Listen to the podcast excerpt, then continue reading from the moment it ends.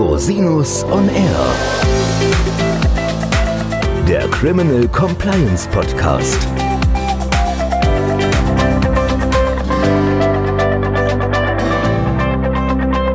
Herzlich willkommen zum Criminal Compliance Podcast. Schön, dass Sie wieder eingeschaltet haben. Unser heutiges Thema wird uns in den nächsten Monaten, wenn nicht sogar Jahren intensiv beschäftigen. Es geht um die Einführung einer eigenständigen Verbandssanktion, die gegen Unternehmen festgesetzt werden kann, wenn es zu Kriminalität von Mitarbeitern kommt. Konkret hat die Bundesregierung am 16. Juni einen Gesetzentwurf zur Stärkung der Integrität in der Wirtschaft beschlossen, der sich gerade im Gesetzgebungsverfahren dann befindet, falls es tatsächlich dazu kommen sollte und es gibt erheblichen Widerstand aus der Wirtschaft und auch aus den Fachverbänden, dann wird es einschneidende Veränderungen im Bereich der Verfolgung von Wirtschaftskriminalität in Deutschland geben. Der Wind für Unternehmen, Führungskräfte und Organe wird noch schärfer wehen. Das kann man jetzt schon absehen. Was ist eigentlich der Grund für die Einführung eines solchen Entwurfs. Was ist eigentlich eine solche Verbandstat? Welche Sanktionen drohen? Was muss ich als Unternehmen tun, um mich bestmöglich darauf einzustellen, dass es dieses Gesetz irgendwann geben wird? Diese Fragen will ich Ihnen ganz kurz im Folgenden erläutern. Es wird zu dem Thema Verbandssanktionengesetz aber sicherlich noch den ein oder anderen weiterführenden Podcast in den nächsten Wochen geben. Was ist das Ziel dieses Entwurfs? Warum macht der Gesetzgeber sowas? Es gab in den letzten Jahren viele große Skandale im Wirtschaftsbereich. Es gibt eine erhöhte Wahrnehmung für Wirtschaftskriminalität auch in der Presseöffentlichkeit. So etwas ruft natürlich die Politik auf den Plan. Hinzu kommt, dass im internationalen Vergleich Deutschland als eines der wenigen Länder dasteht, wo es noch kein Unternehmensstrafrecht gibt. Es gibt zwar eine Ordnungswidrigkeit, die sogenannte Verbandsgeldbuße, in Paragraph 30 des Ordnungswidrigkeitengesetzes, wo eine Geldsanktion festgesetzt werden kann bis zu 10 Millionen Euro, zuzüglich einer Abschöpfung von aus Straftaten erlangten Erträgen. Diese Vorschrift findet auch Anwendung immer häufiger, wenn Sie in der Zeitung lesen, dass gegen ein Unternehmen eine Geldbuße von 500 Millionen festgesetzt worden ist, dann ist es im Zweifel eine solche Verbandsgeldbuße gewesen. Da sagt nun die Bundesregierung, das reicht ihr nicht aus. Zum einen gilt für die Verbandsgeldbuße ja nur der Strafrahmen oder beziehungsweise der Bebußungsrahmen von 10 Millionen Euro maximal. Das sei nicht ausreichend, internationale Großkonzerne von Wirtschaftskriminalität abzuhalten. Das sei von der Sanktionshöhe nicht hoch genug und würde den Mittelstand belasten. Zum anderen gelte dort auch das Opportunitätsprinzip. Das heißt, die Verfolgungsbehörden können entscheiden, ob sie eine entsprechende Verbandsgeldbuße verfolgen wollen oder nicht. Demgegenüber stellt jetzt die Bundesregierung in ihrem Regierungsentwurf das sogenannte Legalitätsprinzip. Das heißt, die Verfolgungsbehörden müssen eine entsprechende Verbandstat bei einer entsprechenden Verdachtslage auch verfolgen. Das ist natürlich ein Paradigmenwechsel, wird auch zu erhöhten Kapazitätsanfordernissen bei den Verfolgungsbehörden führen. Wir werden sehen, wie das sozusagen gelöst werden soll. Ferner hinzu kommt noch, dass es bisher im deutschen Recht keine gesetzlichen Anreize für Compliance und die interne Aufklärung bzw. die Mitarbeit von Unternehmen gibt im Strafverfahren. Also es gibt sozusagen keine gesetzlichen Vorgaben oder Milderungsgründe, die aus Compliance oder Aufklärungsgründen basieren. Im Kartellrecht wird das heutzutage schon praktisch so gehandhabt, aber es ist gesetzlich auch dort nicht vorgesehen. Dieser Grundgedanke soll quasi aufs allgemeine Strafrecht übertragen werden und deswegen sagt man, braucht man eine eigenständige gesetzliche Grundlage. Das ist so ein bisschen der Hintergrund, warum der Gesetzgeber nunmehr die Einführung eines solchen Verbandssanktionengesetzes vorantreibt. Was ist nun so eine Verbandstat? Erstmal, was ist ein Verband? Verband ist ein Rechtsträger, das heißt jede juristische Person oder Personenvereinigung, zum Beispiel eine GmbH, eine Aktiengesellschaft, eine GmbH und Co. KG, die sich wirtschaftlich betätigt. Das heißt, es kommt auf einen wirtschaftlichen Geschäftsbetrieb an. Das ist eine ganz wichtige Einschränkung. Das heißt, nicht jede Körperschaft oder jede Gesellschaft kann verfolgt werden, sondern nur solche, die auch einen wirtschaftlichen Geschäftsbetrieb verfolgen. Und dahingehend ist auch eine Verbandstat, eine Straftat, durch die Pflichten, die den Verband treffen, verletzt worden sind oder durch die der Verband bereichert worden ist oder werden sollte. Da gibt es zwei Möglichkeiten. Zum einen das Handeln einer Leitungsperson direkt oder das Handeln sonstiger Mitarbeiter, wenn diese in der Wahrnehmung der Angelegenheiten des Verbands tätig geworden sind und die Leitungspersonen durch angemessene Vorkehrungen zur Vermeidung von Verbandstaten die Tat hätten verhindern oder wesentlich erschweren können. Das heißt insbesondere Auswahl, Organisation, Anleitung und Aufsichtsmaßnahmen geschaffen hätten, um die Straftat zu verhindern oder wesentlich zu erschweren. Das heißt im Prinzip, mangelnde Compliance wird bestraft.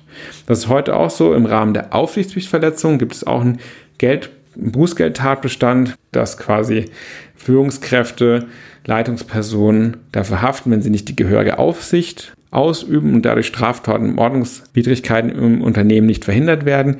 Das wird quasi nochmal potenziert. Es ist jetzt quasi eine Verbandstat mit der entsprechenden Verbandssanktionierungsmöglichkeit, wenn entsprechende Compliance-Maßnahmen unterlassen werden. Das bedeutet natürlich für die Compliance-Funktion, sie wird immer wichtiger und Geschäftsführer, Vorstände sind gut beraten darin, sich um das Thema Compliance intensiv zu kümmern. Denn die Haftungsrisiken, die sich aus dem Verbandssanktionengesetz ergeben, sind ganz erheblich. Was gibt es zum Beispiel Verbandssanktionen? Zum einen die Verbandsgeldsanktion. Grundsätzlich gilt, für Vorsatztaten kann eine Verbandssanktion festgesetzt werden in Höhe von bis zu 10% des Konzernjahresumsatzes. Wir sprechen hier nicht über den Jahresgewinn, sondern wir reden über den Konzernjahresumsatz und der wird auch sozusagen nicht anhand des Umsatzes des Unternehmens berechnet, dass vielleicht in der Gruppe die entsprechende Verbandstat zu verantworten hat. Nein, wir gucken uns die gesamte weltweite Konzernumsätze an. Das hat natürlich erhebliche wirtschaftliche Folgen, kennen wir auch schon aus dem Bereich des Kartellrechts und ist natürlich auch nicht zwingend gerecht, denn nur weil der Umsatz hoch ist, heißt es noch nicht, dass der Marge hoch ist. Und nur weil ich umgekehrt vielleicht einen niedrigen Umsatz habe, heißt es nicht, dass ich nicht vielleicht eine sehr hohe Marge habe. Das heißt, da wird man später auch Verhältnismäßigkeitsüberlegungen anstellen müssen. Aber tatsächlich ist der Anknüpfungspunkt der weltweite Konzernumsatz.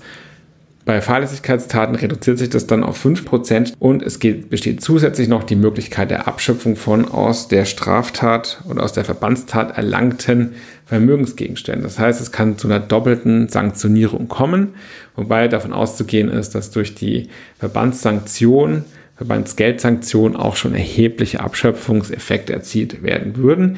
Man kann diese Verbandsgeldsanktion unter Umständen auch aussetzen, sozusagen eine Aussetzung zur Bewährung, zum Beispiel durch eine Verwarnung mit Sanktionsvorbehalt. Man kann da Weisungen festsetzen.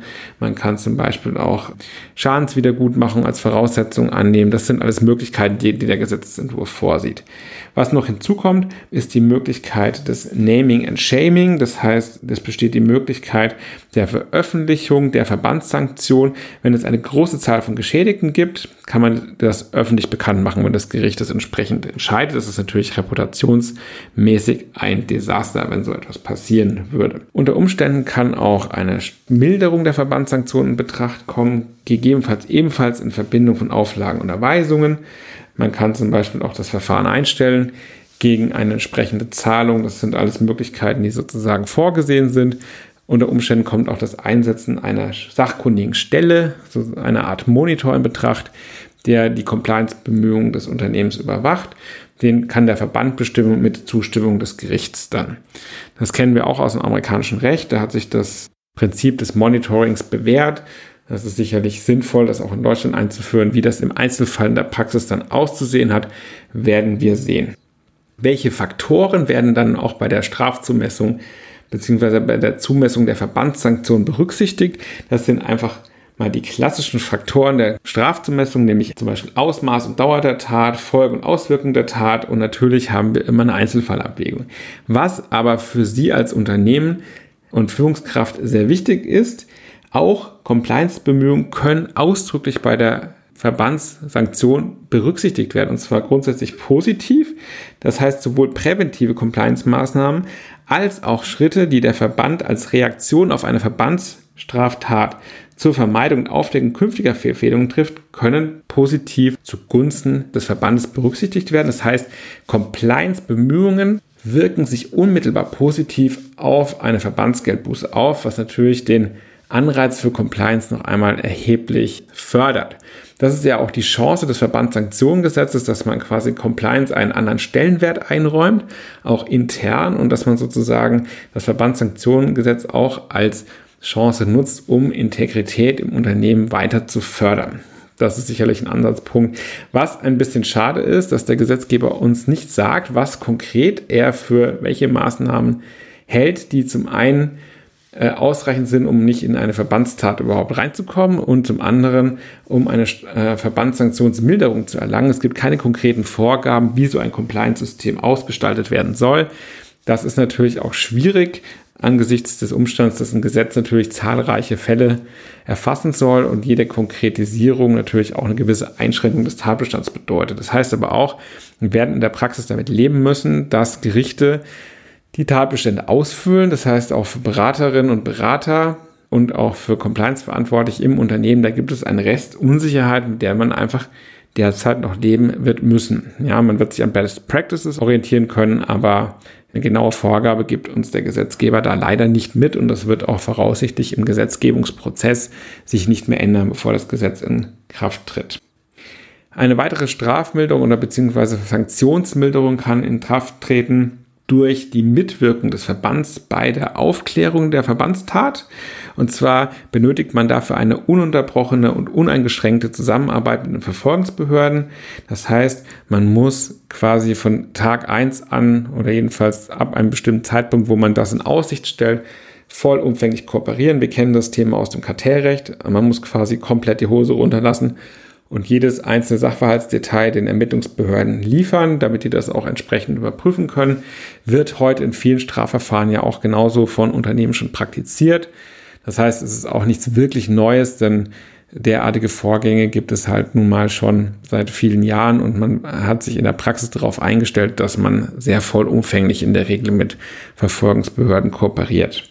Einfach auch aus Reputationsgründen und weil man der Meinung ist, dass dadurch mögliche Sanktionen unter Umständen auch gemildert werden können. Wie macht man sowas? Man führt in der Regel eine interne Untersuchung durch. Das heißt, das Unternehmen, der Verband beauftragt interne Mitarbeiterinnen und Mitarbeiter oder externe Anwaltskanzleien und Wirtschaftsprüfungsgesellschaft mit der Aufklärung des Sachverhalts. Da werden Dokumente gesichtet, E-Mails durchgesucht, Interviews mit Mitarbeiterinnen und Mitarbeitern geführt und die entsprechenden Ergebnisse werden dann vollumfänglich an die Staatsanwaltschaft oder andere Verfolgungsbehörden geliefert.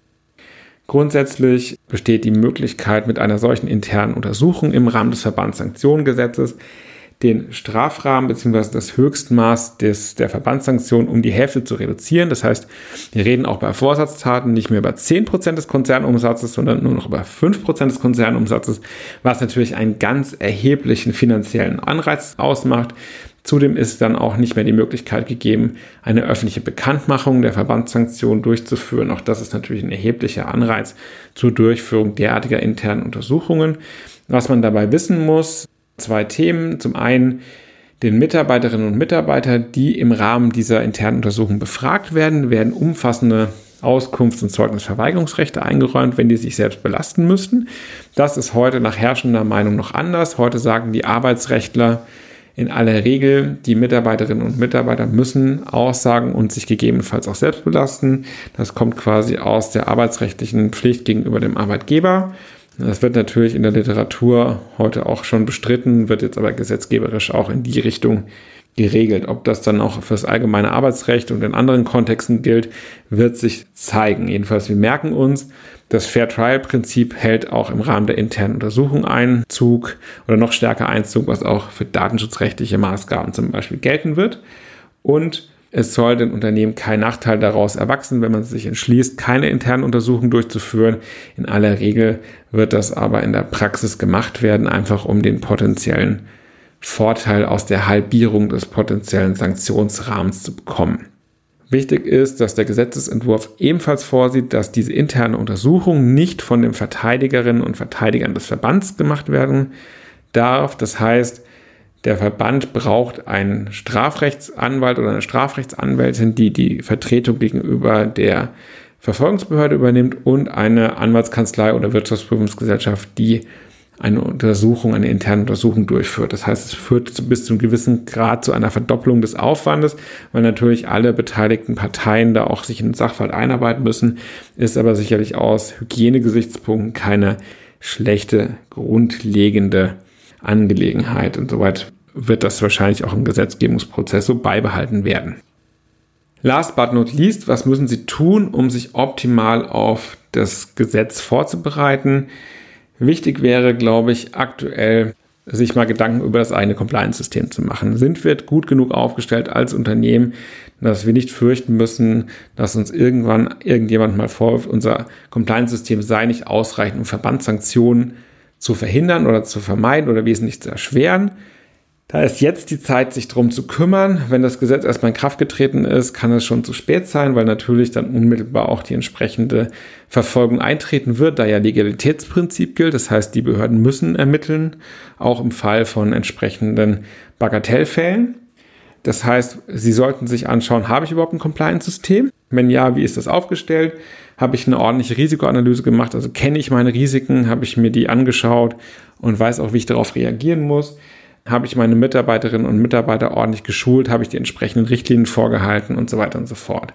Also darum sollten Sie sich jetzt kümmern. Das gilt explizit auch für mittelständische Unternehmen, denn das Verbandssanktionengesetz wird nicht differenzieren nach der Unternehmensgröße, sondern die einzige Anknüpfung ist die wirtschaftliche Aktivität des Verbandes. Insoweit sind auch Mittelständler ebenso natürlich wie Großkonzerne auch international gehalten, sich das Thema Compliance nochmal in Erinnerung zu rufen, also auf die Agenda zu nehmen, zu priorisieren und sicherzugehen, dass quasi im Rahmen der Verbands Sanktionsgesetzgebung nicht erneute oder höhere Gefahren drohen, die natürlich immer wieder auf die Führungskräfte umschlagen werden.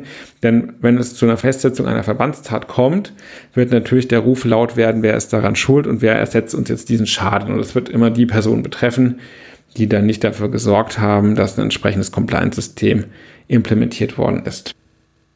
Ja, wie gesagt, das Thema Verbandssanktionengesetz wird uns in den nächsten Wochen noch öfter beschäftigen. Falls Sie Fragen, Wünsche oder Anregungen haben, freue ich mich über eine Nachricht unter info at rosinus-on-r.com. Danke, dass Sie die Folge gehört haben. Wenn sie Ihnen gefallen hat, freue ich mich über eine positive Bewertung bei iTunes. Falls Sie bei Rosinus und R immer auf dem Laufenden bleiben wollen, abonnieren Sie den Podcast ganz einfach auf einer der einschlägigen Plattformen. Bis zum nächsten Mal. Ich freue mich auf Sie. Der Podcast stellt lediglich einen allgemeinen Überblick über rechtliche Themen dar und ersetzt selbstverständlich keine Rechtsberatung zu konkreten Fragestellungen im Einzelfall. Bei Fragen wenden Sie sich an Rechtsanwältinnen und Rechtsanwälte Ihres Vertrauens, natürlich auch gerne an uns. www.rosinus-on-r.com oder unter www.rosinus-partner.com.